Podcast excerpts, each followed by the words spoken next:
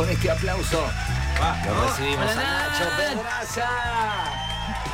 Esa cortina tan sensual. Hola Nacho.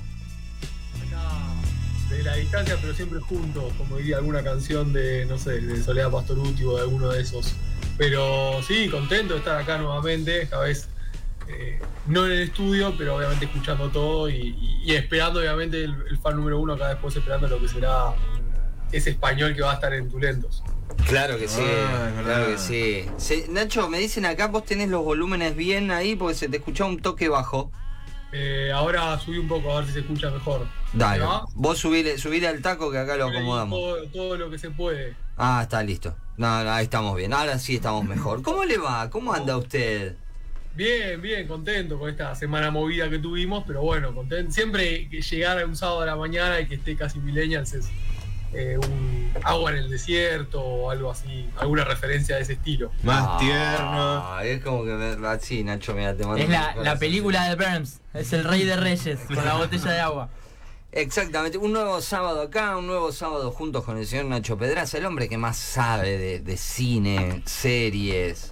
Eh, ¿Qué y, más? Pero bueno. y que sabe posta, ¿entendés? Porque no es que sabe, no, che, hoy tenés que mirar esta película que salió. No, no, no sabe posta, te sabe de actores. Ah, ¿te tomaste el tiempo de escuchar lo que dice un toque? Yo Bueno. nunca, yo nunca entré, no quise entrar. ¿En qué? En... No, no, no, no, Ah. no, digo, no, no, no, Ah. en general, digo, en general, porque es, es la típica que hacen los programitas comunes así, te meten a uno que te dice, no, hoy lo que tenés que ver en Netflix es... No eh, se aceptan limitaciones. claro, ¿viste? Te dicen, no, mira esto, que está buena, ¿eh? Capaz ni la viene. Y, y, y decime más, ¿quién actúa? Y, y ese actor, ¿en qué otro lugar actuó? Y, y esas cosas te las trae nada más que el señor Nacho Pedraza. Así que nada, bienvenido, quería introducirlo de esta forma porque es el que más sabe y lo quería eh, valorar. Siempre, siempre es un cariño al alma la- las palabras de nuestros compañeros tan, tan enriquecedoras. Y acá estábamos nuevamente. eh, tenemos algo que habíamos hablado, la- que íbamos a hablar en realidad el mes pasado, pero, pero nuestro querido Chueco Suar se llevó todo. Claro. Sí. Era tan querido que, que teníamos que abarcar lo, lo- lo que se merecía, eh, que siempre queda corto para semejante artista como es.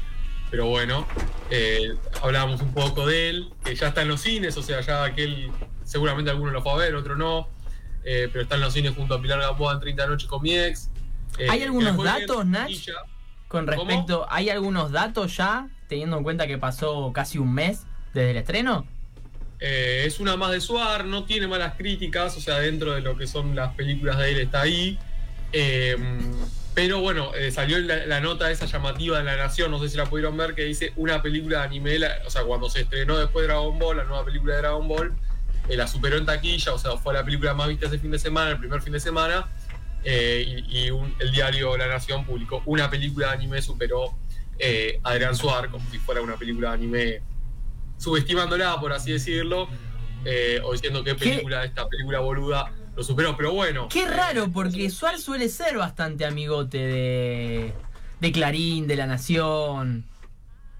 Sí, yo creo que en realidad subest- eh, era una nota. A ver, me estoy metiendo ya en algo que por ahí no, no quiero pensar mal de la nación, pero. eh, No, si son buenos era chicos. Era más como el público diciendo, mirá qué película boba superó semejante obra de arte. Pero bueno, eh, Dragon Ball es pasión de multitudes y es Dragon Ball, nada más y nada menos como para tratarla de una película de anime. Claro, es Dragon Ball, se lo pido por favor, le rompo toda la mesa. Y acá el, el Chocho me tiraba, me tiraba contextualización también, que es la primera película de Dragon Ball que Goku no pelea. Sí. Claro, está más eh, apuntada a Gohan. Mirá. Eh, más un Piccolo, viste que Piccolo lo tenía medio olvidado, no sé aquel que sí o no. Porque hay una nueva saga, o sea, aquel que se quedó con Dragon Ball Z ya quedó viejo porque ahora está Dragon Ball eh, Hero, se escucha, héroe, y ahora se hicieron una película que es sobre esa saga, eh, que hay personajes nuevos, entonces aquel que por ahí, eh, más allá de que por ahí toma mucho de lo anterior, de Dragon Ball Z, eh, con el tema de, de la patrulla roja y eso, de algunas anécdotas que estaba antes.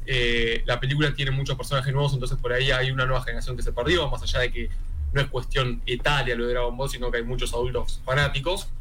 Pero bueno, eh, son nuevas generaciones que se van acercando, el tema de la animación, eh, cómo va mejorando también los dibujos. Así que hay varias cuestiones para destacar y bueno, Dragon Ball sigue siendo eh, muy querida, se notó con Argentina y también se nota, por ejemplo, en los Estados Unidos, que llama la atención porque fue la película de anime más exitosa de su estreno en cines. Eh, por algo también llega a los cines ahora la película de Dragon Ball. Antes te vendían ese packaging de, de, de tres DVD juntos. Claro, eso te iba a decir, sí.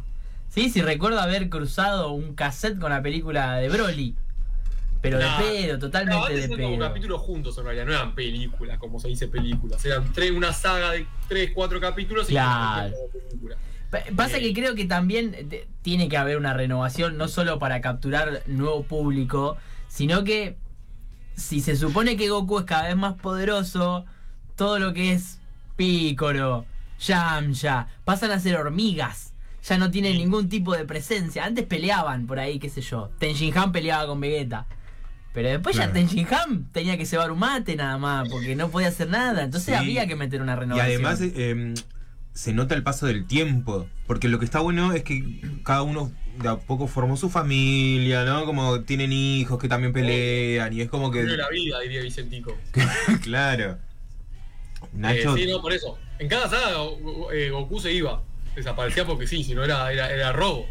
Claro. Como era- sí, no sé, Goku hace la gran voy a, a comprar cigarrillo y nunca vuelve. Y así Ah. eh, los hijos casi se criaron solos.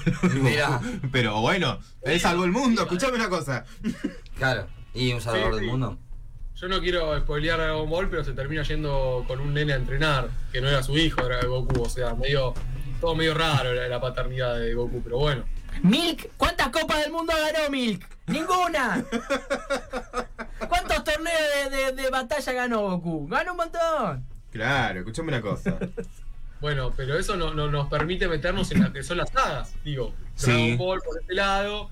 eh, y ahora también hablamos de dos estrenos importantes que se fueron dando. Uno se fue en agosto, otro se dio el jueves, eh, jueves viernes, depende de la franja horaria de nuestros países vecinos. Que es eh, tanto en agosto que fue House of Dragon en HBO, que es Sí. la precuela de Game of Thrones, de la tan querida y defenestrada en el final Game of Thrones. Y por el otro lado tenemos eh, lo que es eh, El Señor de los Anillos, Los Anillos del Poder. En Uy, ayer vi el primer capítulo. Claro, ya están los- ya estuvieron, los- eh, ya tiene dos capítulos estrenados ambas series. El Señor de los Anillos lo estrenó de manera seguida, los dos juntos, que se pueden ver. House of Dragon es por domingo, entonces este domingo llegará el tercero recién. Pero se van armando y se va armando toda esta cosa de, de épico en la saga, ¿no? Principalmente apuntado a lo que es ciencia ficción, fantasía, eh, todo de ese lado. No, no, no es un mundo al que yo haya entrado. Sí, yo Ni- estoy en la misma tónica que Cristi. Ni Game, Game of Thrones, Vi ni, dos temporadas ni El Señor de of los. Anillos. ¿Sabes que no? Es como que mira, el, el grupo de amigos de acá de Berizo, Sí. de la banda de mi primo, se juntaban, ¿entendés? Era como. Eh, I got hoy. Y se Ah, sí, era un, hubo un. Era todo un evento. Claro, sí, sí, sí, sí. Ve, algo que he leído, Nach, yo estoy en la misma de Cristi, repito, no, no, no vi ni El Señor de los Anillos, ni God, ni ahora esto nuevo, pero lo que he leído es el tema del cambio de actor o actriz para un personaje que ya es conocido. Que es el. Vi el caso de eh, Daenerys, ¿puede ser? Eh, sí, a ver, en la serie de God, eh, o sea, esto House of Dragon es una precuela, o sea, es anterior a lo que fue Game of Thrones. Y está apuntado principalmente a una casa, que es la casa Targaryen, que en Game of Thrones no tiene mucho espacio porque es una casa que, spoiler, ya está casi en las últimas. O sea, justamente Daenerys y el hermano al principio son los únicos que quedan de esa casa. Eh, que está muy lejos de, de donde se sucede todo, entonces es como que está más olvidado. Eh, Daenerys la hizo, la- ya que ya es conocida, que se hizo conocida por la serie, que es Emilia Clark, la, actriz. Eh, y acá todavía no aparece y no se sabe si va a aparecer porque ya en la serie, a- en, la, en la introducción, esa pantalla en negro con algunas descripciones dice que sucede 700 años antes del nacimiento de Daenerys. Ah, yo tenía entendido que eh, estaba el personaje, pero con otra, con otra actriz. Todavía no. Eh, son todos muy parecidos, son todos rubios, arios. Hay algún también eh, afroamericano que está representando ahí, para obviamente tener, para que no sea tan discriminado la Claro, cosa, cupo. pero son Claro. todos. Entonces por ahí puede confundir. Ah, está, está. Daenerys todavía no apareció. Sí pasa, por ejemplo, para eh, ir con la idea que dijo Andy, en El Señor de los Anillos sí pasa, porque está apuntado a eh, la elfa Galadriel. Ujú. ¿Quién es Galadriel? eh, en El Señor de los Anillos, la película original de Peter Jackson, es eh, Kate Blanchett, la actriz reconocida, dos veces ganadora del Oscar, Ah, ya la estoy buscando. pero también sucede antes El Señor Anillos. Entonces es como una juventud de esta elfo, que tienen como 500 años en sí, eh, y va Ah, esta mujer que es la de, la de Benjamin Button. ¿Cuál es? Sí. ¿Qué mujer? Qué mujer. Qué mujer, Kate Blanchard. Sí. Ah, mira, sí, sí, sí. Eh, y también aparece eh, Elrond, es eh, en la película original o en la trilogía original es, prota- es, eh, interpretado por Hugo Wayne, también conocido, por ahí de nombre no tanto. Si, si Andy lo busca, también le va a decir, che, a este lo tengo de algún lado. ¿Cómo me dijiste, Eh, Nacho, el nombre? Hugo Weaving, con W.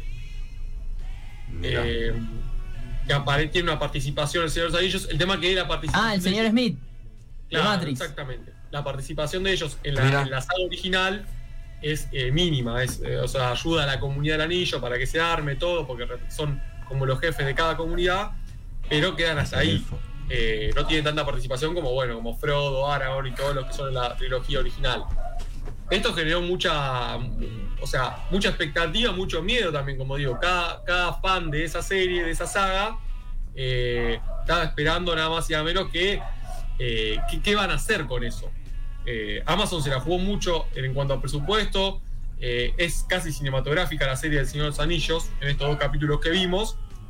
Entonces eh, se esperaba ver cómo lo iban a hacer. Hay mucho también ahora actualmente con el tema de conflictos, el tema de, los efectos visuales, el CGI que se usa para, mm, para las películas o para las series. Por ahora en estos dos capítulos no falla, El Señor de los Anillos.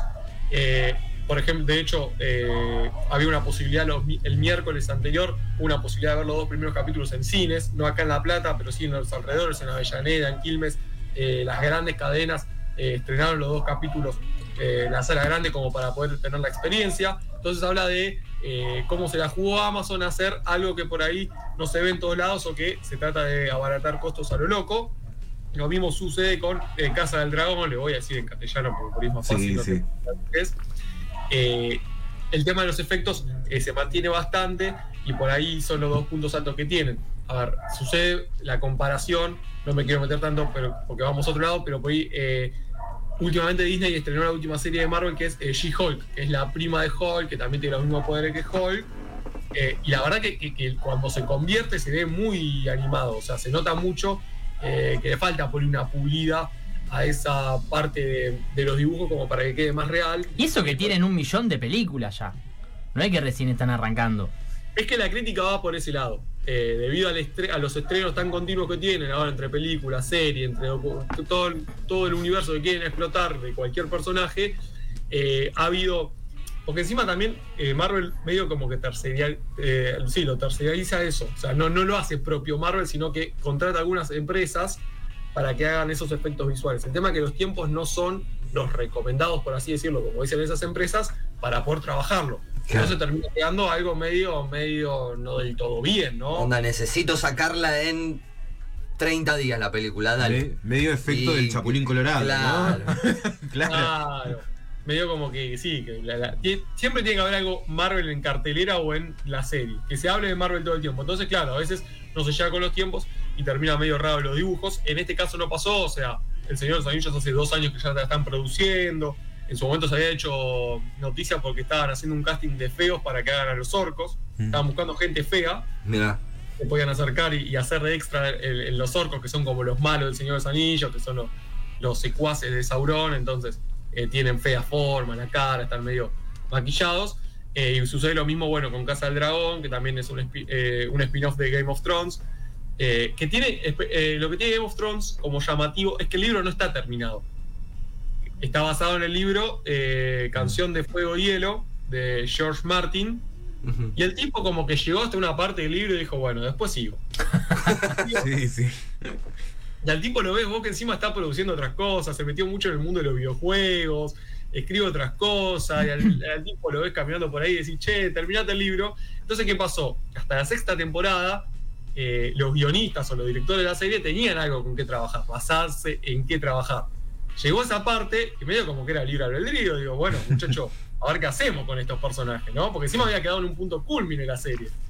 Y bueno, los últimos capítulos terminan eso, eh, y ahí se nota porque dividió mucho las aguas. Creo que Maurito la vio la serie, no sé qué pensará del final, porque es como que, que quedó ahí. Ah, no la- No, la de Games of Thrones vi eh, temporada 1 y 2. Ah, bueno. No, no la terminé. El Señor de los sí. Anillos, dijo Maurito, que ahí está. Hiciste como el, pro- como el escritor, la dejaste ahí. La después dejé, la lo dejé. dijiste. Soy fan del Señor Claro. de los Anillos. Mi plan es ver las 9 horas de, que duran la trilogía eh, un domingo. Mira. Yo te me levanto a las 10 de la mañana, son las 5 de la tarde. Sí, son las un 5 de la tarde y son 9 horas, Claro. 10 horas que estoy ahí. Claro, la, la película original, claro, se estrenó en 2001, se estrenaron las tres bastante seguidas, digo, 2001, Hmm. 2003, toda de la mano de Peter Jackson. eh, y la película sí generó un, un, fa- un fanatismo bastante importante. Y como siempre pasa también, como pasa en el fútbol, como pasa en- hasta en política, como pasa, también pasa en esos cines o en las series, que se genera rivalidad. Porque en el mismo tiempo también se estrenó otra saga conocida como la de Harry Potter. menos. sí. Claro, Sí, sí. es verdad. Se genera un poco la rivalidad entre Señor de los Anillos y Harry Potter. Yo Sí. creo que el Señor de los Anillos podría apuntar a otro público, era un poco más adulto Mm. eh, por los temas que trataba. Y Harry Potter, principalmente las primeras películas, eh, es de otro estilo. Sí, de- a partir de la quinta por ahí empieza a tomar otro... Sí, Pero porque acompaña el crecimiento también de ese público. es el gran punto que también iba a destacar, y lo dice Andy, es que sí. eh, a ver, por ejemplo, eh, no quiero ser eh, autorreferencial, pero me pasó a mí de ir creciendo con la saga. Y más allá de que por ahí no está en la misma edad que los pibes, te va pasando lo mismo. Eh, y la primera película, que por ahí era, no digo más tonta, pero sí más familiar, más de aventura, después se va moviendo un poco más oscura. eh, siempre hay algún, sale en algún lado lo que son los logos de Warner cuando Claro. la película, y cómo se va oscureciendo. Eh, y sí, ya las últimas dos, eh, que son está basado en los siete libros de J.K. Rowling, las, eh, pero hay ocho películas, la- el último libro lo dividieron en dos. eh, ya ahí, ya las últimas dos son un dramón, ya ahí estaba media heavy la cosa, entonces eh, ya hay poco lugar para el humor, más allá de que obviamente siempre el público es bastante amplio de Harry Potter, no es que va solamente para los adultos, pero está en otro tono con respecto a lo que es eh, la saga original. Entonces fue cambiando y fue creciendo con, con el público. O sea, fue Harry Potter fue del 2002 la primera hasta 2012 que se termina estrenando la Claro. última, que son las Reliquias de la Muerte parte 2. Entonces, claro, son 10 años donde vemos a los pibes que encima Harry cumplía cada vez que arrancaba la película, casi o más o menos. Entonces, en cada película tiene un año más y se nota el crecimiento del actor, se nota el crecimiento de todos los que estaban estudiando ahí en Hogwarts. eh, y por eso también creo que generó tanto fanatismo. Harry Potter todavía lo sigue teniendo, digo, tiene su día de donde se juntan todos eh, Sí. medio vestidos y hacen o hacen que hacen magia. Entonces, digo, es interesante verlo por ese lado. Eh, en el caso de Harry Potter, eh, también cuenta con unas precuelas que son la de Animales Fantásticos y dónde encontrarlos. Eh, no sé si tuvieron el privilegio de verlas o no. Vi la Es una- primera Vi un- y la mitad de la segunda. Eh, no, no logré engancharme. Creo que la, la, la ausencia de, de- de algunos... La ausencia de- de gente de Harry Potter hace que no me enganche tanto. Ah, Si bien se supone que en un momento tiene más, más preponderancia eh, Dumbledore joven, eh, todo eso, no terminé de engancharme con Animales Fantásticos.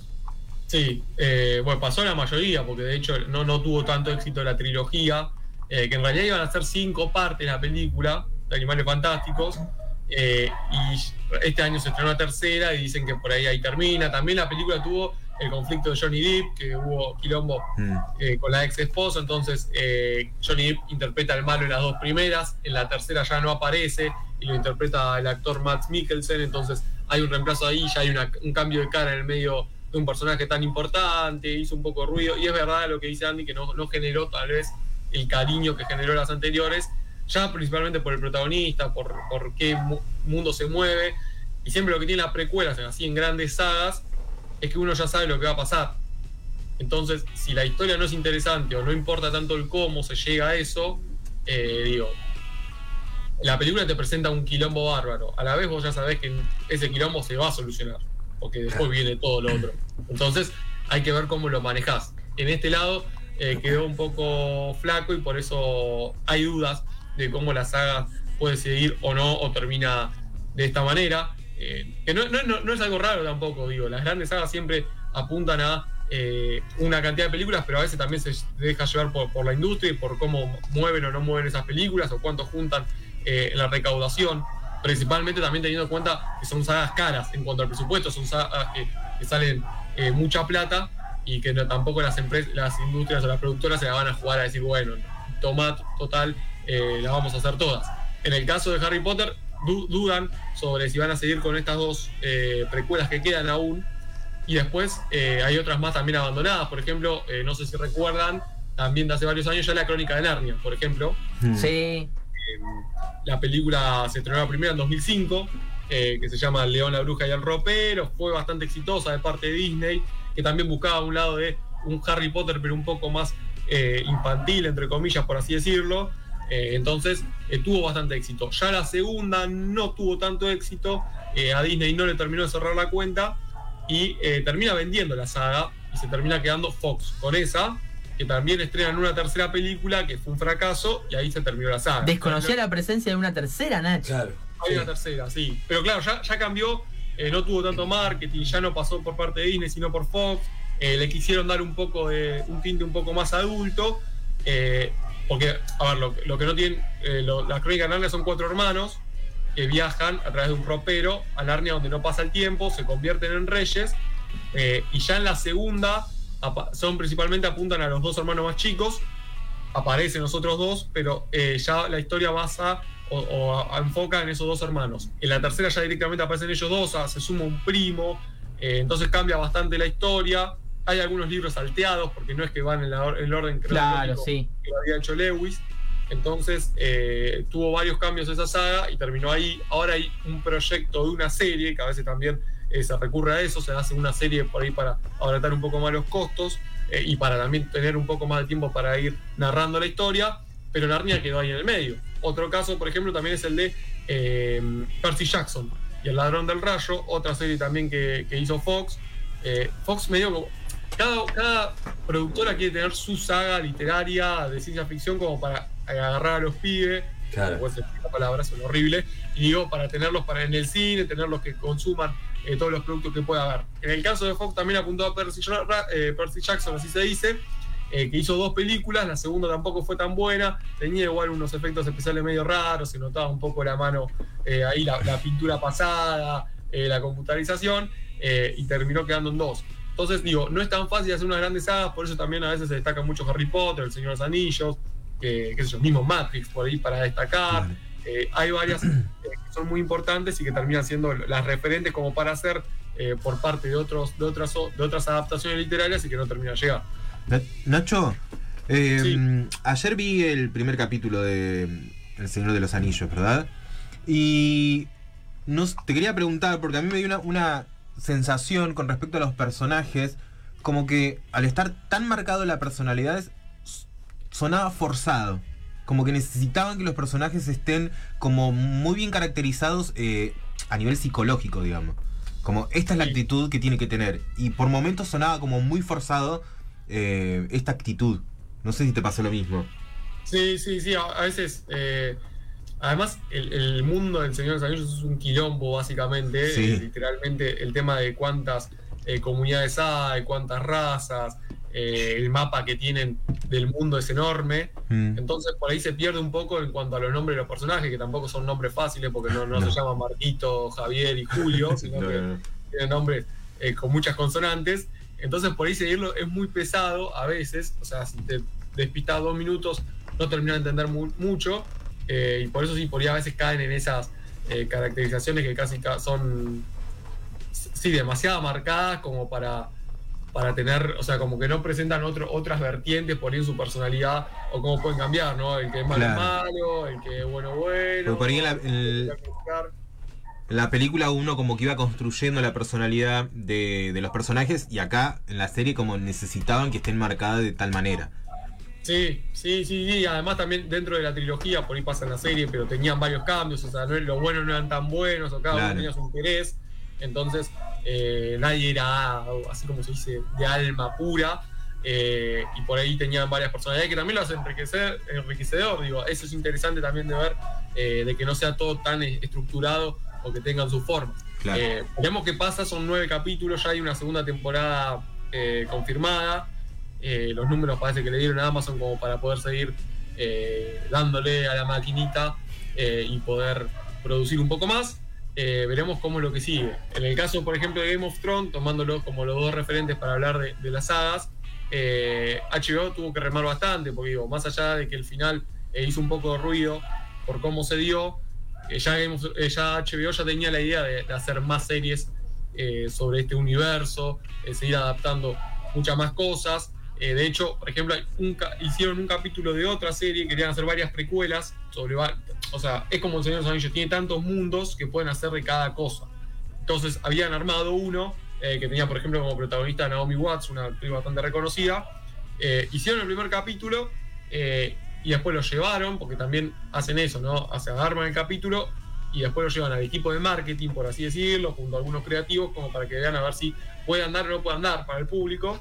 Eh, no terminó de convencer y se canceló la serie. O sea, después de un capítulo, después de que habían, eh, habían presupuestado bastante dinero como para hacerlo, por el tema del maquillaje y eso, eh, y la serie terminó quedando en nada. Entonces ya fue cancelada sin ni siquiera haberla visto el público, sin saber de qué trataba bien la serie y también hay otras más en proceso, pero bueno, siempre pasa eso de que eh, las empresas van más o menos viendo por dónde pueden apuntar y terminan eh, jugándosela muy específicamente por algo, esperando que también le funcione, que tampoco te asegura nada.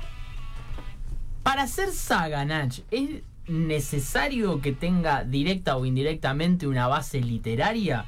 Porque hemos nombrado Harry Potter, Señor de los Anillos, eh, Dragon Ball Z, que viene del cómic, eh, o también puede ser considerada saga Volver al Futuro. Sí, no, no, no hay, no hay algo específico, no tiene que ser algo literario. Eh, por ahí es la salida más fácil, entre comillas, decir, bueno, adapto esto. además está basado también, por ejemplo, muchas veces en bestseller. Entonces ya sé que la gente le gusta el libro, que ya lo vendimos por todos lados. Decimos, bueno, vamos por esto eh, para hacerlo una adaptación cinematográfica o de series. y saber que ese público mínimo lo va a ver y que también puede acercar a otra gente depende de cuál es el, orden de los factores. Digo, eh, Harry Potter tuvo un éxito tanto en cines que los libros que después fueron saliendo eh, ya se sabía que iban a vender, pero por la película principalmente, no tanto por el libro por ahí. Acercó a más gente por haberlo visto en una pantalla que por haberlo leído. Pero sí, a ver, Volver al Futuro, Jurassic Park también tenía como ejemplo, o Terminator, de, lo que pueden ser películas que eh, son ideas de directores que quedan como grandes sagas. Eh, Terminator la, hizo James Cameron, fue un éxito las primeras partes y después eh, cada director quiso hacer una parte, no necesariamente relacionado con un orden cronológico, digo, algunos tenían un reinicio, hay una Terminator que está eh, Christian Bale y que poco tiene que ver, más allá de algunos personajes, con, la, original. Entonces digo, lo que importa por ahí es el nombre de la saga, digo, que en la cartelera aparezca Terminator, después si la historia sigue o no, poco importa, o por ahí los, fans más acérrimos se van a quejar, pero el resto por ir a ir a ver porque es una nueva de Terminator. Eh, hasta hace poco Star Plus estrenó una nueva película del Depredador, eh, que es sobre los orígenes, eh, y tuvo un éxito. La película está basada básicamente en la serie del Depredador, la, saga original, pero podría ser cualquier cosa. Lo que importa es el nombre y que la gente lo, consuma pensando que es algo de Depredador, basado en visiones por a veces de los directores. Eh, sí, Volver al Futuro también es otro de los ejemplos. Eh, Jurassic Park recién tuvo. Em, y con Volver al Futuro también el hecho de, cuando como mencionaste, que como le fue tan bien, agregaron. Porque al principio la idea era una sola, si mal no recuerdo haber leído. Sí, sí, sí. Y después, bueno, la, la 3 que vino eh, medio de rebote. Eh, pero sí, te termina generando una saga y termina ahí y listo, y que quede esa idea nomás eh, de, la trilogía y que no haya ninguna serie derivada, que no haya una historia de la familia, que no haya nada, y que quede como una saga exitosa por ese lado. Eh, puede pasar con, otra, como no, digo, otro también ejemplo de una gran saga que se hizo fue Mad Max en los 70 con Mel Gibson eh, y recién ahora hicieron hace una poco la cuarta parte, que no está él, pero también sigue un poco la historia con, Tom Hardy, con Charlize Theron. Eh, y ahora van a hacer eh, un spin-off del personaje de Charlize Theron, que lo va a hacer Anya Taylor Joy. pero todo sigue el mismo universo, todo sigue para ser una gran saga. pero a veces por ahí no es tan cronológico, como decíamos, y por ahí hay varios puntos que lo que importa es el universo que se comparte. Increíble. Increíble. Rocky, Rocky entra en esto. Sí, Sí. a ver, cuando tienen más de, para mí, dos o tres, eh, ahí arranca lo que es una saga. Eh, porque también Rocky tiene a la película de- del hijo de, de Apolo. Creed. Tiene Creed. Sí. Uno y dos. Eh, tiene dos, va a ser tres. Y también quieren hacer una película del hijo de Iván Drago. O sea, va a haber también películas para todos lados como para que eh, siga con eso. El universo Rocky. Claro, por ahí uno después ve la película de Iván Drago y dice, podría ser una película de cualquier boxeador ruso eh, y no tiene nada que ver. Bueno, eh, en Rocky lo quieren hacer porque es el nombre de Rocky, porque seguramente alguna referencia a Stallone va a tener, entonces dicen, bueno, ahí está y ahí compramos. Eh, a veces después se termina cancelando, a veces se termina yendo pasto. Pero bueno, eh, lo que importa es seguir con la gran, esas sagas eh, que ya tienen, que ya saben que tienen el cariño del público y que no tienen que arrancar de cero, básicamente. Creo que, ahí termina la cuestión de por qué seguir con eso o no. Y la cantidad de sagas que quedaron afuera que no nombramos. Acá el chochito me dice, está enojado Rocky con eso, sí, está enojado. Eh, Rocky no, perdón, Stallone. Eh, y también de Stallone que se tapó el tatuaje de la ex señora, ¿viste? Se puso el del perro. Desconocido. Sí. Sí. Son cosas que uno se entera así. Sí, sí, es verdad, es verdad. Eh, ¿Cómo te llevas con la saga de 50 sombras, Nach? Eh, no la vi, la verdad, no, no te voy a mentir.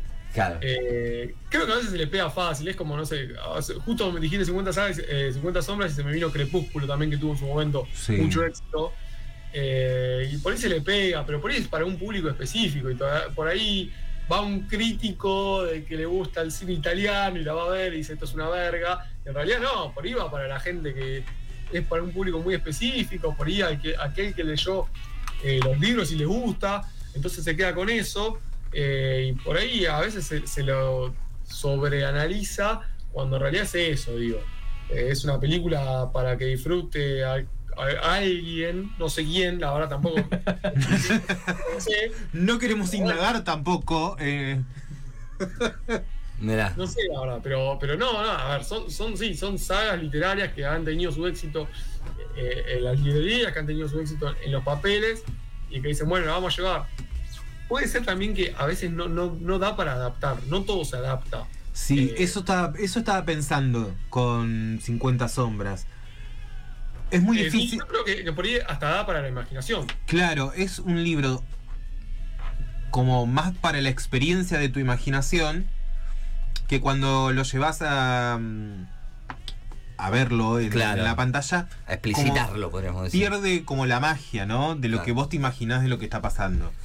Diferente Sí, con, las, con las sagas más fantásticas, donde uno puede ampliar su imaginación, pero no termina concretándolo, porque no es algo que uno conoce. Entonces al verlo en la pantalla es como, ah, te, te termina de cerrar toda una idea.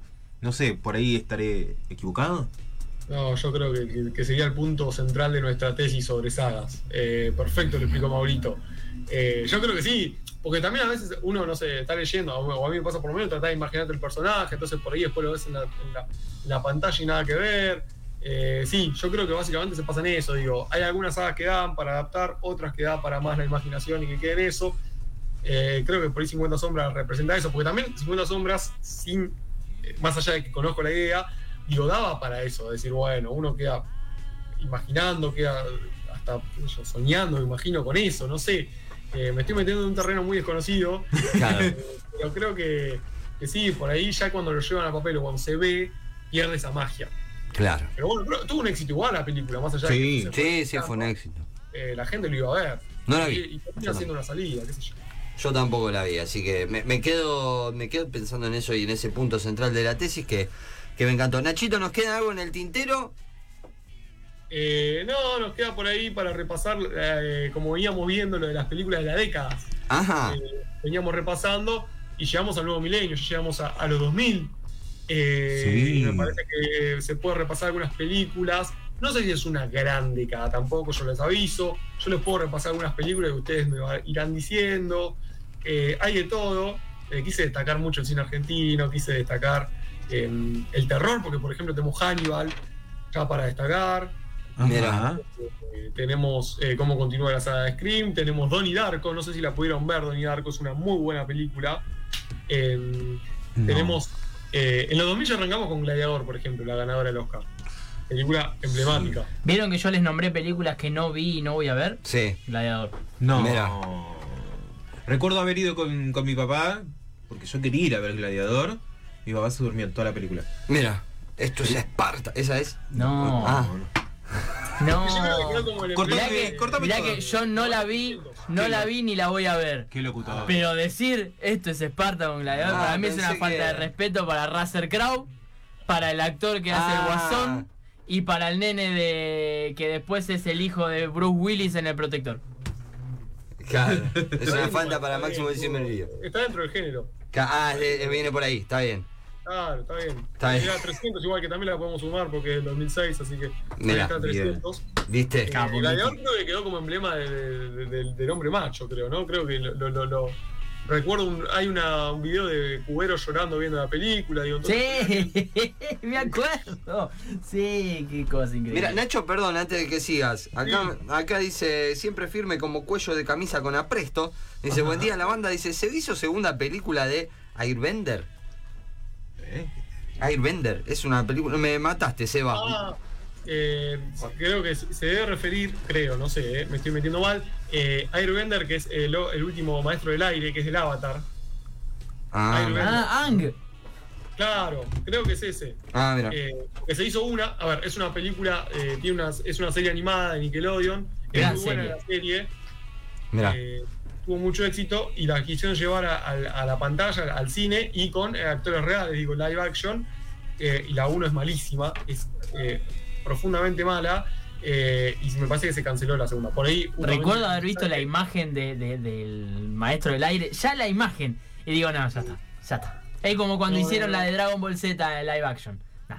Ah, uh, también otra. Ahí me hiciste acordar, sí, sí. Que no está acá Sí. entre las Eh, perdón, por ahí el mensaje iba porque quería ver una segunda parte porque le había gustado la primera. En lo personal no, no gustó y tampoco le gustó la- al público que, que terminó cancelando eso. Eh, pero bueno, era, es también una saga que podría haber andado y que, que terminó quedando en nada. Eh, después repasando rápido, así ya, ya lo dejo con, con el tema de las películas. Bueno, tenemos la trilogía del Señor Anillos que justo veníamos hablando. Harry Potter tenemos hasta las 6, que se estrena en 2009, que Ujú. es eh, El Misterio del Príncipe, que tiene un final como muy atrapante. Eh, en el 2004 tenemos eh, Million Dollar Baby, la de Clint Eastwood, la Ah. del boxeo, con Sí. Swank. Eh, bueno, con los años vengo me- medio salteado, o sea, no, no es tan cronológica la Claro. cosa, pero tenemos, por ejemplo, eh, el resurgimiento de, las, de los musicales con Moulin Rouge, con Chicago. Mm. Eh, después tenemos El pianista en 2002. Gran película. Tenemos Rey. Tenemos, creo que una película que vio Andy hace poco, no, por ahí la vio anteriormente, pero creo que la destacó ahora, que es eh, Perdidos en Tokio. 2003, Sí, la vi. La vi hace poquito de Bill Murray.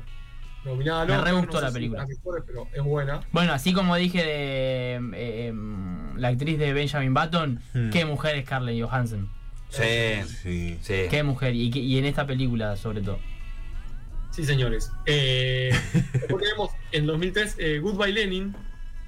Eh, no sé si la pudieron No. ver. La mujer que cae en coma y justo se, se une a Alemania. Entonces tenían, los hijos tenían que seguir insistiendo con que, con que seguían en la, en la Alemania occidental. Está buena la película, recomendable. Eh, está, bueno, en 2005 Múnich. En 2005 también, en 2006 tenemos Los Infiltrados de Martin Scorsese con DiCaprio, con Matt Damon. Eh, Sí. Es una gran película.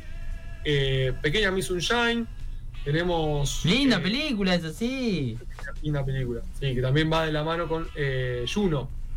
Eh, También, sí. eh, la Elliot Page, que ahora es Elliot Page, eh, que hacía la, de la niña embarazada. Después tenemos eh, Sin lugar para los débiles en 2007 con Petróleo Sangriento. Y en 2008 por ahí se rompió todo con eh, ¿Quién quiere ser millonario? Que fue un éxito también Sí. y que todo el mundo eh, la tenía destacada. Mismo año para eh, justamente algunas que nombraron como el curioso caso de Benjamin Button eh, con, con Brad. Y en el mismo año tenemos a Milk, la presidente, el candidato a presidente de los Estados Unidos, que protagonizó Sean Penn. Algunas así como internacionales que nos quedaron es Secreto en la Montaña también tenemos en 2004 Mirá. Eh, como para destacar y después en el 2009 que para mí por eso gana como mejor década esta más allá de que no hay algunos títulos por ahí tan importantes que en el 2009 el señor Quentin Tarantino presentó Bastardo sin Gloria Uh, Eh, Qué película, qué película. Peliculón. Bueno, así como nombramos qué mujer a Scarlett Johansson, qué hombres, eh, Brad Pitt y Heath Ledger. Sí, por favor. Brad Pitt y Heath Ledger. No me gusta el otro muchacho del secreto de la montaña. Eh, Jay Gyllenhaal. Yo soy más de Heath Ledger. Eh, Pero porque tengo un cariño también por Corazón de Caballero. ¿Que no nombraste Corazón de Caballero? ¿O es de los 90? No, eh, algunas se me pasan, estoy, estoy, estoy. Porque quiero marcar algunos géneros por ahí, porque por ejemplo, eh, esta década dije, este es del rompimiento donde acá sucede el subgénero de superhéroes. Digo, acá- 2001 Corazón de Caballero. Podría haber estado entre las mejores de los 2000. Sí, puede ser. Eh, pero bueno, por ahí tenemos, eh, para sacar por ahí de los superhéroes por lo que generó ahora, porque ahora está tan explotado gracias a, por ejemplo, Spider-Man, la- la- las tres primeras, Mm. eh, del director Sam Raimi. También tenemos las de Christopher Nolan, eh, Batman, El Caballero de la Noche, eh, y Batman Inicia del 2005-2008. La tercera está en 2002, así que no llega. Y por eso son algunas películas. Y Iron Man en 2008, que es la que arranca con el universo cinematográfico de Marvel. Después, para terminar, pasando después a las argentinas y animadas, tenemos en el 2006, que creo que eh, puede ser que haya algún fanático por ahí, que es High School Musical, nada más. Sí. Together, together. Together, everyone. Eh, sí, alguno tenía el CD por ahí. Y, y que obviamente hace conocer al mundo eh, al tipo Zac Efron. Sí. Eh, después, Argentina yo creo que es la mejor década, a mi Mira. entender, Mira. en la votación, pero tenemos en el 2001 tenemos La Ciénaga de Lucrecia Martel y Nueve Reinas, para mí la mejor película argentina. En 2005 tenemos Tiempo de Valientes, que volvió ahora con... Sí, película. eh, obviamente de Damián Cifrón. Eh, el Aura en 2005, también de Fabián Bielinski, el director de, de Nueve Reinas, eh, con Ricardo Darín, Dolores Fonsi, Pablo Cedrón.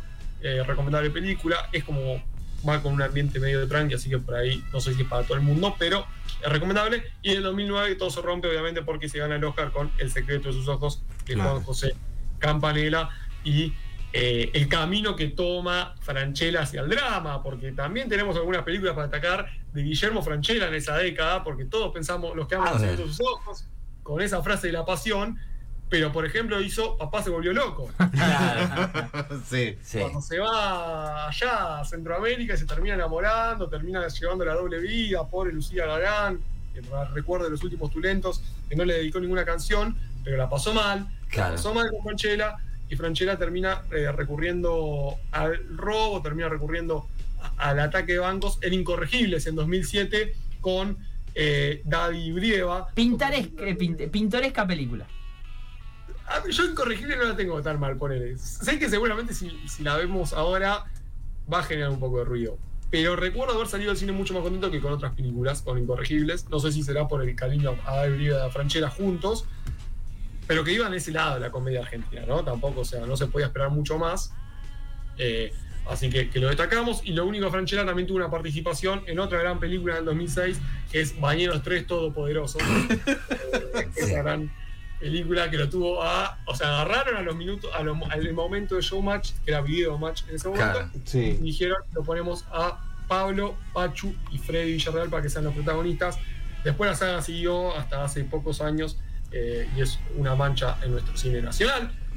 ¿Qué nos vamos con? eh, en el cine nacional terminamos con Patorucito 1 y 2. Tenemos. ¡Oh, qué 2006. película Patrulcito 1! Ay, no las vi. Qué buena Patorucito 1, qué mala que es Patorucito 2.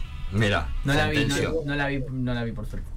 Patorucito 2 ya, ya va a una casa de, de sustos, tipo una casa fantasma, ya se, se Claro. desvirtúa todo y Patorucito se fue a la mierda directamente. Eh, y la última que tenemos nacional, eh, perdón, que son dos, porque hay una secuela, que es nada más y nada menos que 100% lucha la película. ¡Oh! Sí. Que tampoco la vi. Hay dos, yo no, no recordaba que había una dos, que es eh, Amo de los Clones, en 2009 llega para Mirá cerrar la década, sí, y eh, esa película que eh, alguno habrá ido al cine, eh, y yo me hago cargo que la, la fui a ver porque era fanático de, de- de 100% lucha, pero bueno. eh, Hay que pero contextualizarte en ese momento. Claro, Edad, momento, fanatismo. Claro. ya 19 años fanático, pero bueno, no pasa nada. Eh, eh, es una buena década para dejar rápido e- esa imagen de 100% lucha. Eh, el tema de, de la- las animadas, con el tema del cine animado, que ya habíamos visto eh, cómo en los 90 arrancó Pixar con Toy Story, eh, y acá sigue manteniéndose, porque por ejemplo tiene algunas muy buenas como es Buscando a Nemo, tiene Cars, Sí. y tiene para mí la mejor película de Pixar que son Los Increíbles, que en el 2005 Mm. eh, así que sigue todavía manteniendo esa década. y, eh, y en el 2009 ya con Up, que fue nominada al Oscar como mejor película, eh, no como pe- película animada, sino como mejor película, que también habla un poco de la calidad que mantenía Pixar en ese momento. Eh, y después algunas de Disney, no Pixar, que tenía todavía en el 2D, en la animación 2D, como Atlantis, como eh, Lilo y Stitch, y como otra película que le gusta a uno que está sentado ahí, que es La locura del emperador. ¡Sí! Sí. ¡Qué película bien! Ya sabemos a quién le gusta. Ya la vimos con Almen. Mira. La locura del emperador, sí. Sí, porque es de calidad, está, está muy bien. Eh, después, bueno, hay algunas, eh, El Expreso Polar, no sé si la tienen ahí en 2005. Sí, la eh, vi. Mala. de Navidad. No está tan Eh, bueno. Y la última de Pixar que me había salteado era Ratatouille, también otra película que Gran se película, sacó gran con película. Wally. Wally también que, que- que se había hecho Wally, sí. Eh, y cerramos con eh, otra empresa porque todo Pixar no va, sino que hay dos películas importantes animadas en la época. En realidad, una película que es El viaje de Chihiro de los estudios Gilby, Mm. que se destacó mucho porque fue nominada al Oscar, primera película oriental animada que llega a los Oscars. Y después eh, llega también Irrumpe en el 3D y con varias películas buenas, que es eh, DreamWorks, que está, eh, por ejemplo, Shrek, que está en la Sí. secuela de Shrek, no sé si es mejor la 2 o la 1. Y después hay películas como Madagascar, como Kung Fu Panda, tiene varias eh, películas que se destacan y que terminan siendo los premios eh, de la década que, que- que acabamos de nombrar. Qué repasito. Lindo. Por favor, señoras y señores, el aplauso, por favor, gracias, muchachos, muchas gracias. Van a encontrar esto y mucho más en Spotify, ¿sí? Donde van a, poder repasar todo aquello que ha contado Nacho y este repaso de películas. Y capaz también hacemos alguna batallita ahí, como han hecho en este Sí. tiempo y demás en redes que lo hace el señor Andrés Alejandro Tula. Nachito, gracias, te extrañamos hoy tenerte acá. No vas a estar para cantar tus lentos, pero seguramente lo vas a escuchar. Prendido. Voy a estar Sí. prendido, obviamente, ahí escuchando lo- los temas de Alejandro Sanz, que tengo, tengo una dualidad con Alejandro Sanz porque no, no comparto del todo políticamente, entonces es como que tengo un poco de culpa, pero a la vez es un artista era, eh, interesante con los temas que tiene y veremos cómo, hace- cómo arma el ranking. Queremos un audio que nos cantes. Amiga mía. Sí. Pero Alguno no, de los hay temas, sí, el tema que no me quiero meter porque no sé qué temas tiene. Hay un tema que para mí es eh, el más importante de Alejandro, que no sé si es tan destacado. Bueno, veremos. Veremos. Veremos. Y después nos comentás. Sé que va a estar igual, confío, sé que va a estar. Veremos, veremos, después lo sabremos, decía Flavia Palmiero, me parece. Nachito, gracias por todo, amigo. Gracias. Nos vemos. Nosotros nos vamos a la tanda porque en minutos hay mucho más. Casi milenio.